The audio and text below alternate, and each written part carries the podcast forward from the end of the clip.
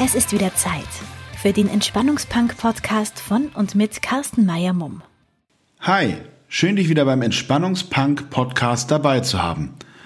Die heutige Folge heißt Der alte Mann und das Meer und es geht um das Thema Altwerden. Ich habe Hemingways Stück noch nie gelesen und auch den Film habe ich bisher noch nicht komplett gesehen. Aber mit zunehmendem Alter fühle ich mich immer öfter als Santiago, der allein in seinem Ruderboot auf das offene Meer fährt, um zu fischen. Natürlich heißt es, man ist nur so alt, wie man sich fühlt. Und das stimmt auch. Dennoch fühle ich mich an immer mehr Tagen im Jahr nicht mehr knackig und frisch, sondern eher ausgelaugt und habe mal wieder ein neues Zipperlein. Ich mache das gar nicht an der magischen Grenze von 40 Jahren fest, aber unweigerlich ertappt man sich selbst, wenn man über seinen bisherigen Werdegang nachdenkt und was man auf dem Weg bis heute alles erlebt hat. Wenn ich meinen Studenten heute im Kurs berichte, wie ich während meiner kaufmännischen Ausbildung in den 90er Jahren mit dem Telex angefangen habe, mit Asien zu kommunizieren, schauen mich alle fragend an. Was ist ein Telex? Auch die Tatsache, dass ich eine Zeit als Erwachsener vor dem Smartphone kenne, macht mich in den Augen der Studenten bewusst zu einem alten Sack. Selbst ich bin erstaunt, wie lange manche Dinge schon her sind und ich sie dennoch live miterlebt habe. Selbst den Fall der Mauer habe ich am Fernseher live mitverfolgt.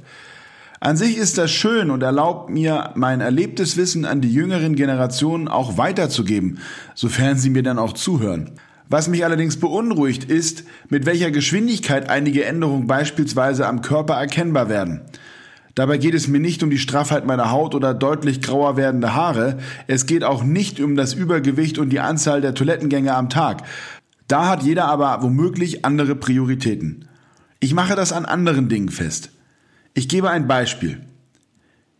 Ich habe schon seit der vierten Klasse eine Brille, aber innerhalb der letzten anderthalb Jahre habe ich immer mehr und mehr gemerkt, dass ich selbst mit einer Brille Texte, Bücher oder Inhalte auf dem Bildschirm nicht mehr lesen kann. Anfänglich habe ich das noch mit Stress abgetan und mir gesagt, dass meine Augen einfach nur überanstrengend sind, aber irgendwann ging diese Ausrede auch nicht mehr.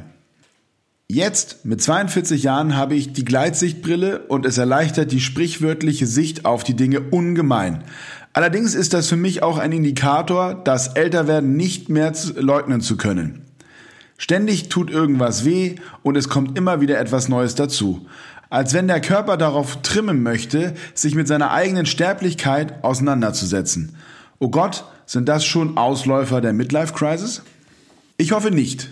Ich bin an sich happy mit meinem Leben und möchte auch gar nicht wieder 20 oder 30 sein. Es ist super so, wie es ist. Ich lebe im Hier und Jetzt und bin dankbar für meine Kids und für unser Leben.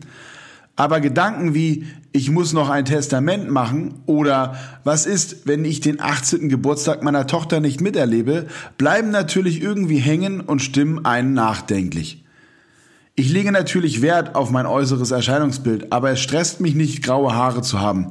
Mich stresst eher, und erst recht in der aktuellen Pandemielage, die Klarheit, dass ich in einem Alter bin, wo ich auch alleine deshalb schon zum erweiterten Kreis der möglichen Risikopatienten gehöre. Und ich mache mir auch Sorgen, wie lange ich für meine Kinder da bin und für sie sorgen kann.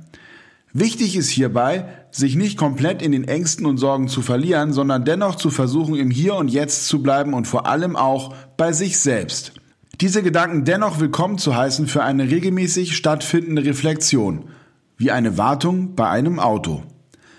Ich habe am Wochenende angefangen, mir Gedanken zu machen, wie ich eine Nordic Walking Runde abends in meinen Alltag mit einbauen kann, um mehr rauszukommen, mich unter der Woche auch mehr zu bewegen und somit bewusster den Alltag und dem Älterwerden entgegenzutreten.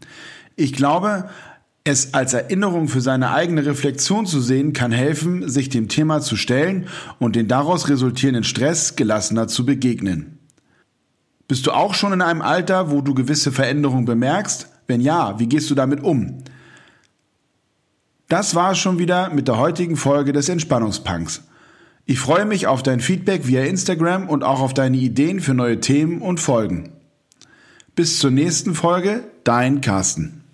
Diesen und weitere Podcast-Folgen vom Entspannungspunk findest du unter Spotify, Deezer und iTunes.